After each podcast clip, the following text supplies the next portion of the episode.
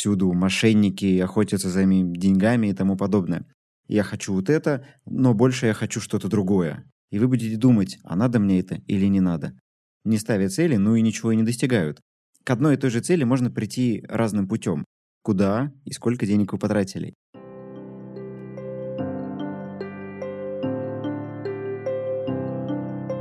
Вот хорошо быть одному. Сам деньги зарабатываешь, сам и распределяешь между расходами. А если семья, то как быть? Общий ли бюджет с мужем? Или как в анекдоте «все мои деньги мои, все мужа деньги наши». А ребенок подрастает, по какому принципу давать деньги? На карманные расходы или сразу инвестиционный портфель открывать?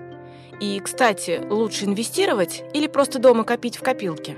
В общем, очень много вопросов возникает, когда задумываешься над распределением бюджета в семье. Об этом сегодня и поговорим. В гостях у меня инвестор и финансовый консультант Романович Роман. Меня зовут Вика, и вы слушаете подкаст Homo Parents. Родительский подкаст о детях и о нас самих. Приятного прослушивания. Ром, привет. Да, привет-привет.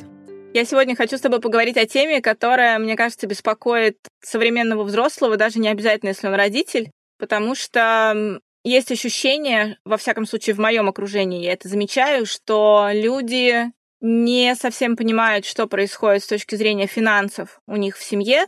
Если нет семьи у них, в частности, если это отдельный взрослый какой-то, я вижу такую, знаешь, стратегию поведения очень у многих, что люди не заморачиваются на том, что у них там деньги приходят и уходят, они просто получают там из зарплаты и тратят. Они не, не отслеживают о том, что куда они их тратят, они не отслеживают, там, я не знаю, таблички для себя вести. Они говорят, что это настолько сложно, настолько это страшно, что проще не заморачиваться, а просто жить в режиме таком потока и не заморачиваться, что там происходит с деньгами основной аргумент, который мне говорят люди, когда мы с ними говорим о том, что ну а вы там как-то отслеживаете, что-то происходит, у вас там есть какой-то бюджет, понятие, что-то такое. Они говорят, нет, это настолько сложно, что я даже не хочу в этом разбираться, потому что, ну, как бы у меня есть страх, что мне, мне очень сложно. Я лучше вот как есть, так и оставлю. Я хочу тебе задать самый главный вопрос. Ты как вообще считаешь, деньги это сложно? А, я считаю, что это не сложно. Тем более, что сейчас финтех настолько глубоко проник в нашу жизнь, что любое банковское приложение, оно уже показывает, куда, сколько и когда ты денег потратил. И если вы тратите деньги через банк, то это настолько просто, что просто нужно открыть мобильное приложение вашего банка, заглянуть, когда, куда и сколько денег вы потратили. И все, и картина становится настолько прозрачной, что никаких проблем не возникает. Просто многие этого не знают, я тоже с этой проблемой сталкиваюсь. А, многие люди, я знаю, тратят деньги наличными. То есть это тоже, на мой взгляд, одна из больших ошибок. А, многие думают, что вот деньги с карты могут украсть. Всюду мошенники охотятся за деньгами и тому подобное. На самом деле есть несколько просто правил поведения с деньгами на банковском счете, их нужно знать. И если вы деньги снимаете с карты, после получения зарплаты и тратите наличными, то здесь люди лишают себя кэшбэков, а на них можно неплохо зарабатывать. Вот поэтому здесь надо просто подтянуть азы управления. Это очень просто. На самом деле это кажется, что сложно, но это не сложнее, на мой взгляд, чем поехать на велосипеде или научиться водить машину. Раньше женщины тоже думали, что водить машину это сложно, а сейчас их на дорогах не меньше мужчин. Поэтому здесь вопрос в том, что нужно просто за это взяться и начать делать.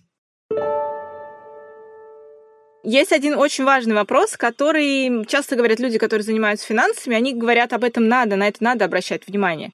Но многие не понимают, зачем. Когда ты говоришь, приложение и так отслеживает, куда вы тратите деньги, все становится максимально прозрачно. Но зачем мне отслеживать, куда я трачу деньги? Мне как бы и так нормально. Я знаю, что я хожу в магазин, там, я не знаю, я заправляю машину. Зачем мне это отслеживать?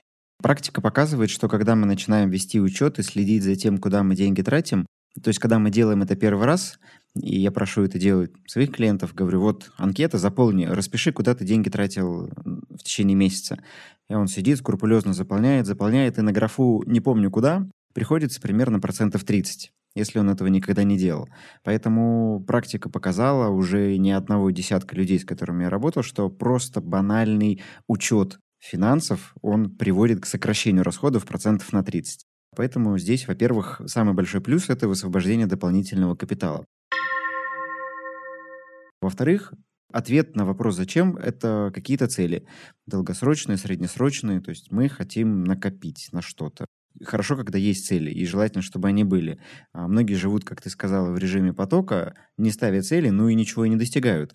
А если цели будут ставиться, то под них, соответственно, будут и какие-то механизмы их достижения появляться. И вот механизм управления финансами – это один из тех механизмов, который помогает эти цели достичь. На отпуск, на образование детям, на там, покупку квартиры, на обновление машины.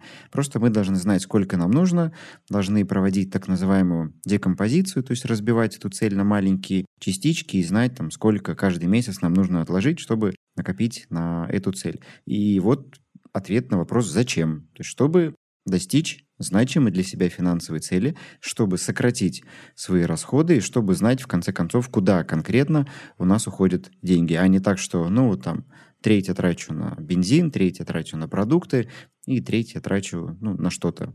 Вот чтобы вот это вот что-то использовать не просто так в никуда, а целесообразно для себя семьи, нужно хотя бы начать вести учет, а потом уже прийти к целеполаганию. Смотри, ты говоришь, люди отслеживают свои финансы. Обнаруживается, когда они начинают да, прописывать статьи расходов, обнаруживается статья расходов, не знаю куда, куда-то ушло.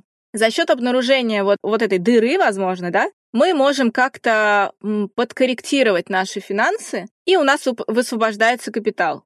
Но первый вопрос, который возникает, когда ты говоришь подкорректировать, мы что получается? Как только отслеживаем эту статью расходов, мы ее автоматом начинаем сокращать, равно экономить и переставать тратить вот в эту непонятную дырку? Или как это происходит? А обычно это приходит таким образом, что мы начинаем вести учет и понимаем, что у нас большая часть наших расходов идет на вещи, которые нам абсолютно не нужны. Ну, то есть это какие-то импульсные покупки. Вот ты приходишь в магазин, к примеру, а, и начинаешь покупать все подряд. Тут ребенок говорит, ой, а купи мне вот эту машинку. Ты думаешь, да, ну ерунда какая-то, что там, 500 рублей машинка, раз купил, положил в корзинку. И за месяц вот этих покупок обнаруживается на треть вот этих самых твоих обычных расходов. И получается, что ты можешь просто начать планировать, да, и там, там же с ребенком мы вот как построили, он раньше говорил мне, купи, купи, купи, купи. Я говорю, стоп, вот у тебя, например, есть бюджет в месяц тех вещей, которые я тебе куплю. И он уже начинает планировать, что так, вот у меня бюджет условный там тысячу рублей, ну, я сейчас для примера говорю, я вот уже 500 рублей потратил, я хочу вот это, но больше я хочу что-то другое. Например, я там сейчас хочу машинку, но я, в, с другой стороны, хочу себе конструктор. Поэтому лучше я сейчас не буду покупать у папы просить, а попрошу чуть позже, когда мы будем в магазине с этим конструктором. Ну, то есть вот какой-то такой пример. То есть э, разложение бюджета на конкретные цели, на конкретной категории, оно дает вот эту самую экономию. Просто когда вы начинаете вести учет, вы видите, куда у вас уходит, и вы понимаете, что мне эти вещи не нужны были, они мне не обязательны, я мог без них обойтись. И тогда мы начинаем планировать. Да даже сам факт того, что вам нужно будет записать какой-то расход, а, либо вам нужно будет потом заглянуть и свериться со своими расходами, и вы каждый раз будете помнить, что вот я не хотел это купить, а я купил, и вот это будет вам мозолить глаза, и это будет вам в следующий раз уроком, ну, то есть это будет сдерживать от импульсных покупок. То есть, когда вы начинаете вести учет, вы становитесь более осознанными, потому что вы знаете, что вам это нужно будет зачесть, вам нужно будет это где-то записать, и вы будете думать, а надо мне это или не надо. Поэтому образовываются вот эти, скажем так, свободные. Понятно, что они достаточно быстро замещаются чем-то другим. Да, мы, например, обнаружились там у нас эти дополнительные деньги, которые мы можем сэкономить, ну и мы купили себе что-то другое. То есть всегда же есть какой-то список целей коротких, и мы начинаем его просто более быстрее замещать. Хотели купить, ну, я не знаю, там, ботинки за 2000, купили за 5000. Ну, такой банальный пример. То есть одно замещается другим. Но в любом случае, если вы ставите цели, вы постепенно к ним начинаете приходить, и при сохранении от прежнего уровня жизни у вас появляются дополнительные возможности, чтобы строить где-то себе там капитал, формировать какой-то на будущее, к примеру, или подушку безопасности, если вдруг ее нет. То есть это открывает вот, вот эти возможности. Мы с тобой обязательно еще поговорим про то, как организовывать бюджет относительно ребенка, как вообще ребенка организовывать на понимание бюджета в семье, потому что вот это вот купи хроническое у детей, оно абсолютно не отслеживает, что за купи лежит э, определенная сумма денег, которая могла бы пойти куда-то в другое место. Но смотри, когда мы говорим об одном человеке, да, вот это вот отслеживание, вот это вот понимание, что сегодня не купили, какой-то бюджет, какие-то вот э, статьи расходов определенные. Это довольно просто. Когда мы начинаем говорить о семье, Многие совсем берутся за голову, потому что, ну, говорить о каких-то, о каком-то планировании, тем более семейном, еще сложнее. Вот расскажи, пожалуйста, можно ли вот эту систему, которую ты расписал, да, про планирование, про то, чтобы как-то отслеживать свои расходы и свой приход финансовый, можно ли это как-то также разложить на семью, в которой два взрослых человека оба зарабатывают, и вот как можно планировать бюджет уже внутри семьи? Ну, я здесь тоже видел разные примеры, и среди моих клиентов есть, например, семьи, которые вот вместе зарплату получили, вместе ее в кучку сложили и составили себе бюджет на месяц. Значит так, нам нужно, там, условно, 15 тысяч мы потратим на продукты, 10 тысяч мы потратим на бензин, а, нам нужно отложить деньги на отпуск, который случится летом, и нам нужно купить там, Максимке новые зимние сапоги, а мне нужно купить новый пуховик на зиму. Ну, например. То есть они сели, вместе деньги собрали, бюджет на месяц распределили, они знают, куда у них что уйдет. И при этом они запланировали себе отложить деньги еще на отпуск. Ну, то есть какая-то вот там пример среднесрочной цели. Есть другой пример, а, он в основном касается таких более обеспеченных уже семей, где действительно, вот как ты сказала, мужчина зарабатывает и обеспечивает семью основными вещами, продукты, квартира, я не знаю, там одежда и все прочее. А женщина там, если она где-то прирабатывает или даже на основной работе работает, ну вот она там себе на всякие, там, на косметику, на какие-то там приятные штучки в спа сходить, еще что-то. То есть вот такие вещи. Тут зависит уже от уклада в семье. То есть как сложено, так и нужно себя вести. Если ничего нет, то есть вообще полный такой хаос, то нужно как-то поговорить и договориться, какой формат удобнее и приятнее. Но при этом не думать о том, что «а, я сейчас его там скажу, типа, давай там по второму варианту, то, что я заработала мое, а ты, типа, иди обеспечивай». Тут надо договариваться, потому что все зависит от возможностей каждой отдельно взятой семьи, и если, например, у мужчины есть возможность обеспечить семью без э, какого-то там ущерба, то почему бы нет, женщине от этого, конечно, будет приятнее, и где-то она себя будет свободнее чувствовать,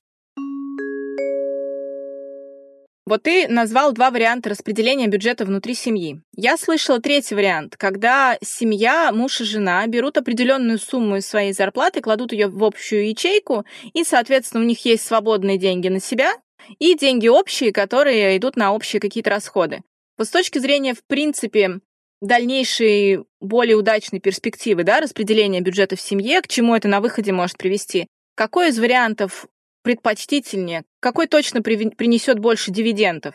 А, я бы не сказал, что здесь какой-то есть там супер предпочтительный вариант, а, либо там, откровенно проигрышный. Тут надо поговорить и договориться друг с другом, как будет комфортно всем. То есть для кого-то первый, для кого-то второй, для кого-то третий. Тут нет единого рецепта. Главное, что нужно, это чтобы были шаги по достижению каких-то совместных будущих целей. Потому что, ну, то есть к одной и той же цели можно прийти разным путем. Да, вопрос в том, как нам будет комфортнее прийти первым путем, вторым или третьим. И это просто нужно обсудить, либо обговорить, ну, кто принимает решение по финансам. Если мужчина, значит, он должен взять на себя ответственность, прийти и сказать жене, что вот, дорогая, я зарабатываю, ты красивая, папа умный, жена красивая, ну как-то так, да? А, либо прийти и сказать, что вот я тут послушал прекрасный подкаст, и тут посоветовали договориться с семьей о том, как правильно распределить деньги. Я вот ходил, думал, думал, и вот давай обсудим, как это правильно сделать. Поэтому здесь, мне кажется, нет правильного. Любым путем, что первым, что вторым, что третьим, можно прийти к вот этой цели финансового планирования и достижения целей. Вопрос в том, как комфортнее прийти отдельно взятой семье.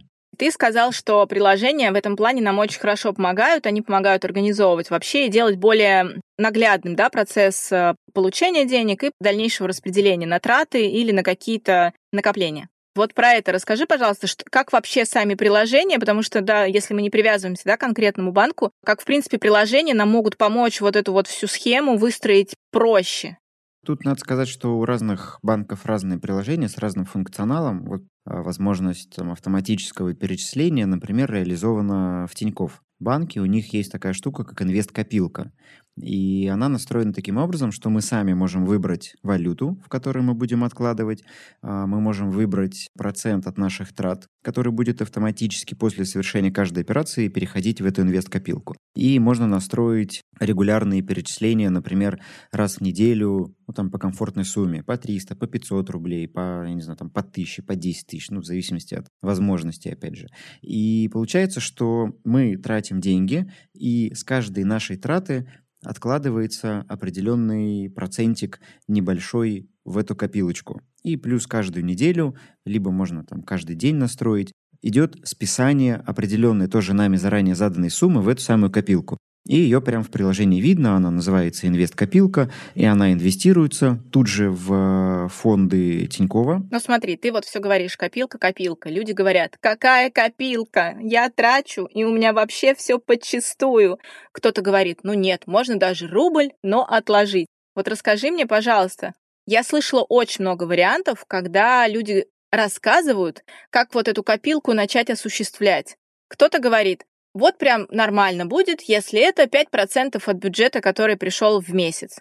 Кто-то говорит, ну, 5% это крайне условная сумма, зафиксируйте для себя, например, что это будет 1000 рублей. Не процент, а какая-то фиксированная сумма. Какой вариант лучше, какой подход для того, чтобы начать копить, в условиях того, что люди вообще многие боятся копить, потому что кажется, что сам себя урезаешь да, от своего пирога финансового какую-то сумму, куда-то ее откладывая в никуда какая система, она предпочтительнее и, возможно, даже комфортнее? Как, вот что ты видишь по своему опыту? Ну, что касается комфорта, можно просто некоторые задают себе определенный процент от зарплаты. То есть а, им пришла, например, зарплата, да, там раз-два, два раза в месяц, например, она к ним на карточку падает, и они сразу вот упала им сумма, они взяли 5% или 10%, каждый для себя сам должен определить.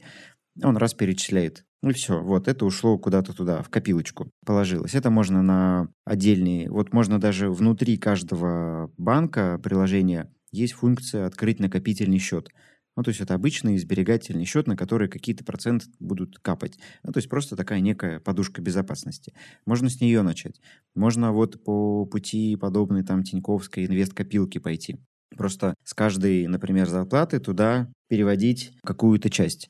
А, можно задать какую-то фиксированную сумму. То есть, например, я откладываю каждый месяц по там, 1000 рублей. У меня есть друг, а, который каждый месяц покупает 100 долларов. Ну, у него такая вот штука. Он каждый месяц уже в течение трех лет покупает 100 долларов. Независимо, какой курс, высокий, низкий. Он знает, что у него такая система. Он каждый месяц стабильно 100 долларов получил зарплату, купил. У каждого свой должен быть подход. Это нужно делать и просто понять, зачем. Но копить в любом случае нужно и инвестировать нужно, потому что рассчитывать на пенсию я бы не стал. В нашей стране она будет, но будет минимальная. Поэтому тут просто нужно посмотреть на то, как наши старики живут, и ответить себе на вопрос, хотим мы так жить, либо не хотим. А что касается возможностей, то здесь тоже у меня есть интересные кейсы и примеры из практики. Ну, загляните в кладовку, загляните на балкон. Наверняка там есть куча вещей, которыми вы не пользуетесь. Есть Авито, есть Юла, э, есть миллион людей, которым ваши вещи нужны. Вам кажется, что они кому не могут быть нужны, это же старье. Но нет, люди готовы покупать, и люди покупают. У меня был пример, когда просто тоже с клиентом поработали, говорит, нет денег на инвестиции, вот что делать, Роман? Я говорю, ну, давайте проведем аудит. Посмотрели, пошерстили, на 50 тысяч рублей, грубо говоря, барахла продали. То есть вот я, например, тоже регулярно этим пользуюсь. В Авито у меня в личном кабинете есть вся история. За этот год я продал вещей на 55 тысяч, которыми я уже не пользуюсь я их заменил на новые, да, где-то там проинвестировал. То есть это та возможность, которую мы с вами можем каждый найти. Просто нужно поискать. Ты очень много говоришь про инвестирование. Мы в этом выпуске в это глубоко влезть не будем. Я обязательно оставлю ссылку на твой подкаст, потому что ты об этом говоришь очень понятно, простым языком, и каждый может разобраться. А, но я точно знаю, что есть люди, которые когда им говорят инвестирование, они сразу такие в маленького ребенка превращаются и говорят, ой, нет, я в этом ничего не понимаю, можно я в это не буду залезать. Это очень сложно, потому что это что акции, это что надо покупать, это что биржа, это что вот эти вот графики роста, падения. Не буду, все, страшно. Но тем не менее, не залезая глубоко в инвестирование, скажи мне, пожалуйста, вот как ты сказал, есть вариант собирать какой-то, делать сберегательный счет да, в банке, где будет капать определенный процент. Это простая схема, просто открыть счет и туда откладывать сумму. Инвестирование это что-то более серьезное, потому что ты выбираешь, куда ты инвестируешь, ты как бы что-то там отслеживаешь или нет, возможно, ты скажешь, что есть пакеты, где ты просто кинул деньги и забыл.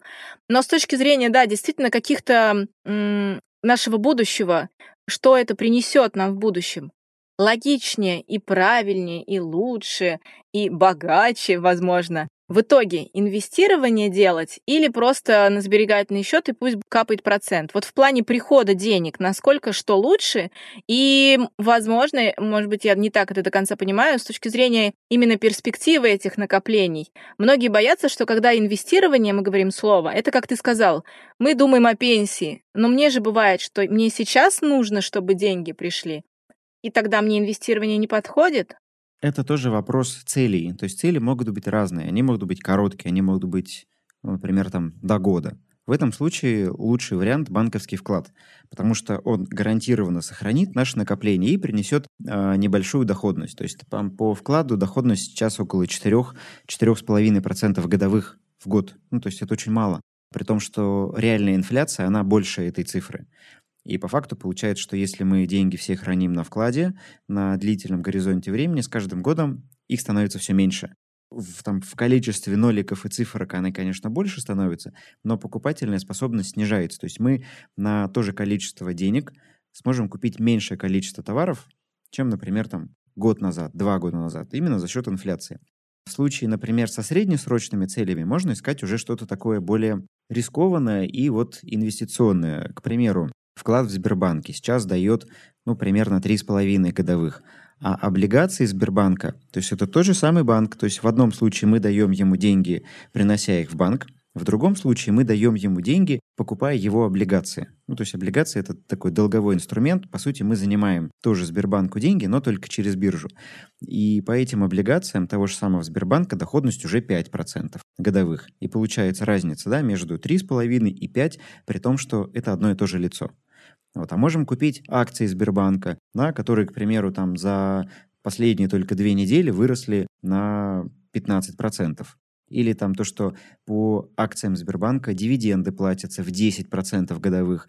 То есть вы просто покупаете акции Сбербанка, они у вас лежат, и вам Сбербанк каждый год выплачивает со своей прибыли по 10% а, годовых. То есть есть разные варианты. Вот на примере одного инструмента, такого как Сбербанк, да, одного там, ну, скажем так, юрлица финансовой компании, но есть возможность положить туда на вклад на короткую цель, есть возможность дать ему в долг через биржу, купив его облигации на что-то такое среднесрочное, да, там до трех лет.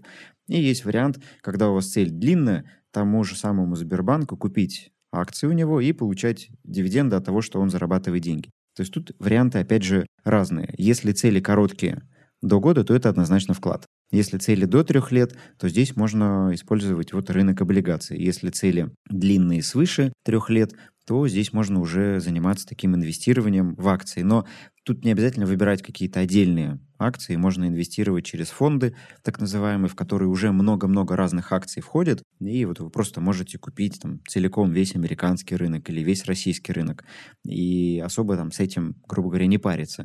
То есть набрать разных просто фондов, определенным образом их собрать, и, и все. Вот ну, это так звучит, конечно, просто, там на самом деле чуть посложнее, но не так сложно, как многим кажется. Вот я тоже хотела сказать, что нас сейчас послушают, и ты такой, вот, собрал, купил, и не паришься. Все таки боже мой, я уже начал париться, потому что уже сложно. Но смотри, я правильно понимаю, что когда мы говорим, вот как ты говоришь, среднесрочная цель на три года, мы вкладываем деньги вот в это что-то, например, да, в облигации Сбербанка. И получается, что все, мы три года, мы при необходимости из этого пакета, или я не знаю, как это в приложении называется, мы деньги оттуда взять не можем. То есть как бы мы все их отложили, они три года там лежат. Так? Нет, в том-то и дело. Преимущество вот этого рынка облигаций в том, что вы можете забрать оттуда деньги без потери доходности, которая накопилась. То есть если вы, например, положили на вклад и забираете раньше срока вклада, то у большинства вкладов вы теряете все накопленные проценты. А если, например, там вклад сохранения процентов, то там ставка маленькая. А в случае с облигациями вы их покупаете сегодня, например, ну, срок у них через три года, когда они закончатся, так называемый срок погашения. В течение вот этих трех лет вы можете их покупать и вы можете их продавать. И при этом вся доходность, которую вы по ним накопили за время владения, она у вас сохраняется. То есть она никуда не денется. И вот в этом плане они хороши, что если вдруг что-то срочное, деньги понадобились, их можно продать и деньги себе обратно забрать. Там есть, конечно, рыночный риск, что они могут быть чуть дешевле, чем э, мы их купили, но тут уже надо смотреть на надежность. Получается, с таким же успехом мы же можем говорить, что это не только среднесрочный, но и делать что-то там в течение года с ними, что мы же также и в течение года можем вытащить деньги оттуда. Можем, но тут, я говорю, надо принимать вот этот рыночный риск. То есть на вкладе мы точно знаем, мы там 100 тысяч принесли, 100 тысяч тут забрали. А в случае с облигациями может быть по-другому. То есть, например, случилось э, весной, в феврале, в марте падение на рынках из-за пандемии и упало все. Акции в цене упали, и облигации в том числе в цене упали. И если вам, например, деньги нужны были вот именно тогда, в марте, то вы бы их забрали с какими-то небольшими потерями. Понятно, что там не будет потерь в 50, там, в 30%, но колебания в, там, до 10% они возможны. Ну, для кого-то это критично, для кого-то нет. Если это не критично, то можно этот инструмент использовать. Если это критично и ни в коем случае не допустите, не хотите допустить колебаний, то тогда вот он не, не для нас. Ну, именно в коротких сроках. Давай я попробую как-то это разложить, как вот я это тебя понимаю. Смотри, вот у нас есть сумма, например, 100 тысяч. Мы ее делаем во вклад именно во вклад. И ждем, сидим процентов. Если нам понадобилось, мы решили положить на год, но нам понадобилось через три месяца их достать, то мы, соответственно, назад эти 100 тысяч забираем. Ну да, процент не накопился, ну зато 100 тысяч полностью наши можем забрать. А в случае с облигациями мы не кладем деньги, мы делаем покупку, и условно на руках, да, в электронном виде у нас лежит определенный пакет облигаций на определенную сумму. Да. Но может получиться так, что когда нам понадобятся деньги, мы, по сути, денег не имеем, мы имеем только облигации. И когда нам понадобятся деньги, чтобы достать из этого деньги, мы эти облигации должны будем продать. И как раз вот есть опасность в том, что когда мы решим их продать, они могут оказаться по цене дешевле, чем мы их купили. Да, именно так. То есть, говоря о вкладе, это именно деньги-деньги, а говоря об облигациях, это деньги, на которые мы что-то покупаем, и потом это надо продавать. Деньгами мы уже не обладаем. Да, мы покупаем за деньги актив, и этот актив приносит нам проценты в виде дохода по этим облигациям. Он называется купон в облигациях. И потом, когда нам нужно продать, да, мы просто продаем по той цене, которая вот в конкретный момент времени на рынке по этому инструменту. Второй вопрос, который очень сильно беспокоит родителей тогда, когда у них ребенок уже с возрастом купимый разобрались, как можно, что, как это выстроить, чтобы было с меньшими потерями. А возрастом, когда ребенок приходит уже в подростка, приложения уже сейчас предлагают нам сделать карту для ребенка, электронную карту или просто. Вот насколько верен этот подход, чтобы давать ребенку самостоятельные деньги, давать ему карту или вот по старинке из серии там вот тебе 5 рублей на неделю, трать их на что хочешь. А, мне кажется, это правильный подход, потому что нужно приучать вот к этой новой реальности. И чем раньше наш ребенок это поймет, тем быстрее и мы поймем, потому что они в этом плане быстрее адаптируются, и где-то западающие, скажем так, у нас моменты, они могут компенсировать это своими навыками. То есть у меня есть много примеров тоже среди клиентов, когда э, дети приходят и говорят, пап, я вот тут прочитал, я хочу акции купить, дай мне денег. И все. И они начинают, что за акции? И он говорит, пап, я сейчас все расскажу. И начинают, есть такие примеры. А здесь мы должны, если наши дети к этому еще не пришли, сами выступить вот, вот этим первым шагом, да, и дать им какой-то импульс. Это очень полезно будет и для их будущего, ну и для нас, как для родителей, потому что если они смогут грамотно управлять своими деньгами, то в будущем мы можем рассчитывать на некую поддержку от них. То есть я правильно понимаю, что хорошо бы вообще, как говорится, с молодых лет уже учить, что вообще-то хорошо там накапливать деньги, хорошо их куда-то там откладывать, распределять. Вот у тебя сколько ребенку, что ты ему уже рассказываешь, что вот тебе тысяча, а ты распределяй, куда ты будешь тратить? Восемь. Ну, в целом, когда ты начал уже этот подход использовать, когда ты приучил к таким вот возможностям финансовым? Ну, лет шести начали. То есть там началось именно планирование каких-то покупок, там начались накопления, там начались продажи старых игрушек на Авито, то есть вот это все проходили. Определяем, что продаем, например, фотографируем, выкладываем. Он там сам контролирует, позвонили, не позвонили по игрушкам. Меня там ходит, говорит, пап, пап, давай посмотри, что там, кто писал, кто звонил продавали, потом собирали сумму, например, ехали в магазин, покупали что-то новое. Вот так, так с этим работаем. Например, у меня э, есть другие примеры, когда просто дают, например, там, 500 рублей в неделю и плюс какие-то дополнительные бонусы за хорошие оценки, за какие-то достижения в спорте. И тоже дети накапливают на какие-то тоже значимые для себя цели. Кто-то там новый телефон купил, кто-то какой-то спортивный костюм себе купил, кто-то коньки себе купил. Ну, то есть тут в зависимости уже от целей, что хочет ребенок, то с ним это тоже проговаривается. Не просто так, что там, вот тебе деньги, делай, что хочешь а именно такой, да, психологический момент, что вот, нужно копить, да, там деньги не берутся откуда-то. Вот я работаю, мне за мою работу платят деньги. У тебя есть варианты какие? Продать старые игрушки, например, у тебя есть вариант заработать деньги за какие-то достижения, да, но тут все психологи рекомендуют и предостерегают, вот там, например, платы за какие-то домашние дела. Ну, типа ребенок с нами живет в одном доме, да, еще бы мы ему платили за мытье посуды. То есть он должен это делать ну, сам. А вот за какие-то спортивные, может быть, достижения, да, чтобы у него был вот этот стимул э, развиваться и чего-то достигать большего, ну, там, сверх нормы. Вот это можно поощрять. И давая ему вот эту мотивацию, он понимает, что так, я могу там выиграть какую-нибудь Олимпиаду, спартакиаду, мне за это дополнительно заплатят, и вот я тогда смогу себе там купить то, что я хочу. Вот с этой мотивацией, мне кажется, надо работать и настраивать вот на такой лад. Ну, а дальше просто там корректировать, чтобы не сорвался. То есть бывают у детей все равно такие моменты, когда ну, им хочется пойти и потратить раньше времени. Тут надо призывать его к разуму и говорить, ты же хотел копить, вот давай все-таки сдержимся. Были у нас тоже несколько таких моментов, сдерживались, зато потом радость от вот этой большой цели, она была такой более ощутимой.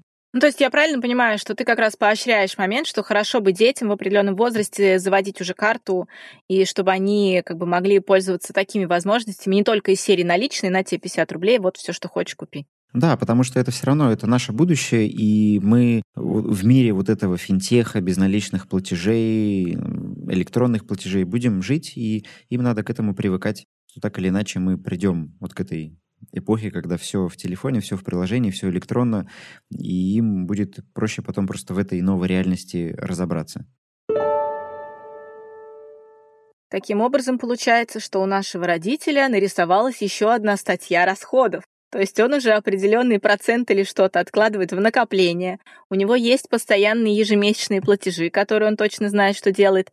А сколько тогда давать ребенку? Как это для себя понять, чтобы и для себя было безопасно, и ребенка, так сказать, не избаловать? Ну, здесь, я думаю, каждый для себя сам должен решить от тех возможностей, которые в семье есть. Ну и понятно, чтобы не избаловать. Потому что если давать ему просто так и много, то, понятно, он потеряет мотивацию что-то делать, да, чтобы эти деньги получать. Если давать сильно мало, ну там, я даже не знаю, тут у всех норма разная будет и уровень нормы у всех разный. Но в любом случае надо, я считаю, приучать ребенка к обращению с деньгами. Для этого нужно какую-то часть ему давать. То есть сколько вы можете себе позволить, сколько считаете оптимальным выделить э, ребенку, столько и, и давать.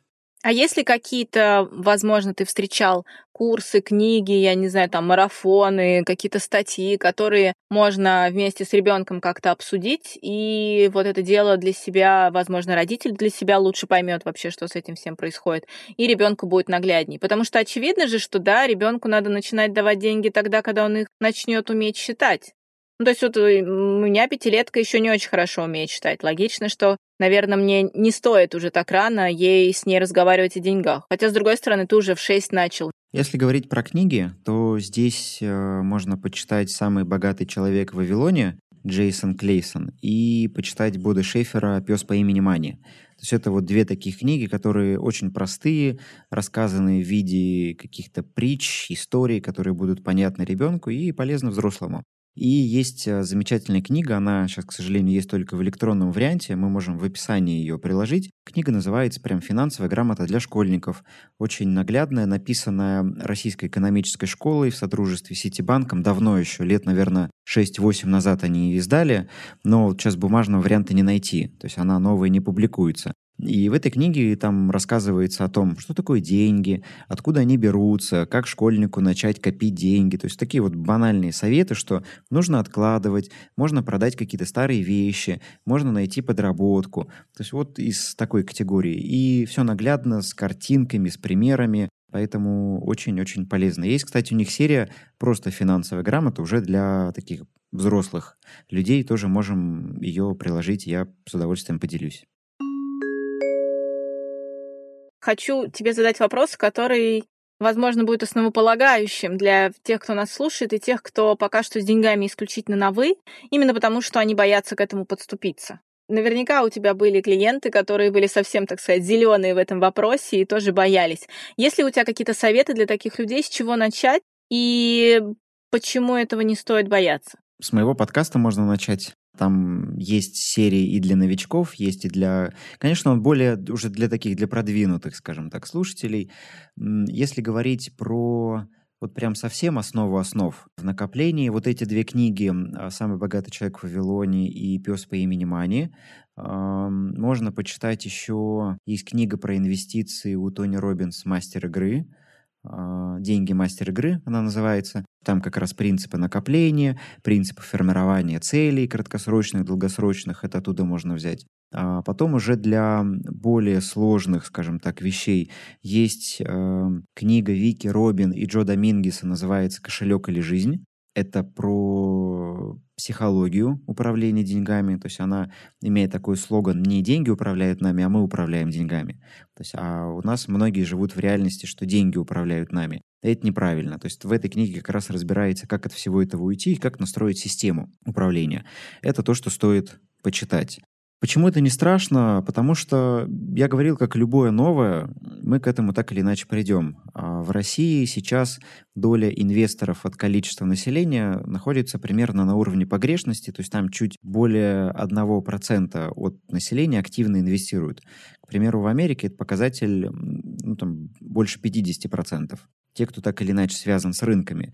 Даже, казалось бы, в Бразилии, которая очень похожа и часто сравнивается по ментальности и по уровню развития экономики с Россией, там этот показатель за 10% перевалил давно.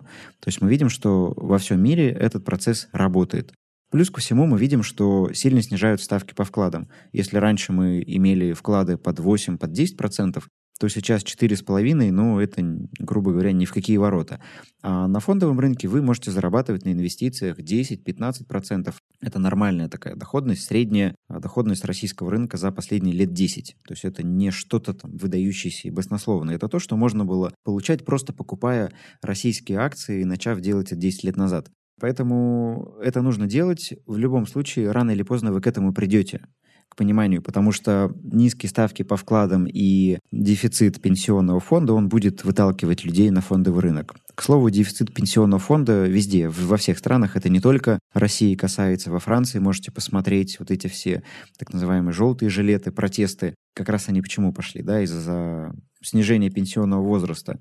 В Японии пенсионного фонда не хватает для выплаты пенсии. В Америке проблемы с пенсионерами. Поэтому это не только в России, так это везде. Но просто везде мир уже к этому пришел в развитых странах и сам о себе задумывается, думает и сам себе копит на пенсию. У нас к этому еще не пришли. Думаю, что это сложно, пережив там все эти потери пирамидные, 90-е годы и прочее. Сейчас рынок изменился. Рынок глобальный, и вы можете вкладывать и в долларах, и в евро, и в рублях. То есть рынок сейчас максимально открыт.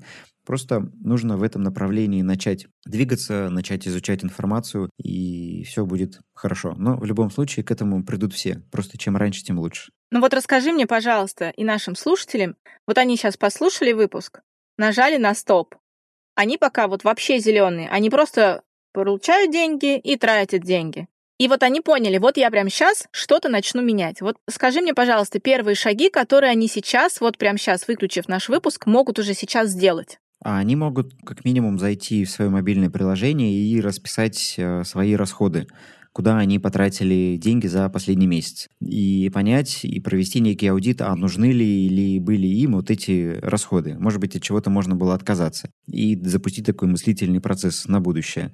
А, во-вторых, нужно пойти и посмотреть, а есть ли какие-то вещи, которыми они не пользуются, и которые, от которых можно избавиться. В общем, первое, что нужно сделать, это провести аудит и посмотреть, что у нас есть, и что нам не нужно, что мы могли бы продать и получить деньги на какие-то первые накопления и дальнейшие первые шаги. Ну а потом начать читать и изучать тему, используя вот те книги, о которых я сказал, и разбираясь в этом вопросе. А, главное думать осознанно, ну, то есть не вестись на какие-то обещания. Вот, к сожалению, у нас на российском рынке очень много различного рода мошенников, которые обещают за минимум действий максимум результата. Такого не бывает. То есть тут не бывает такого, что вы пошли, вложили деньги и зарабатываете по 20% в месяц. То есть нормальная доходность для фондового рынка 15 в год. Все, что вам говорят больше, вот вы должны думать о том, а почему больше. Нормальная доходность вклада 4,5. Доходность фондового рынка 15. Вот и думайте, если вам предлагают больше, то, скорее всего, здесь где-то зарыта собака. И нужно понять, где именно.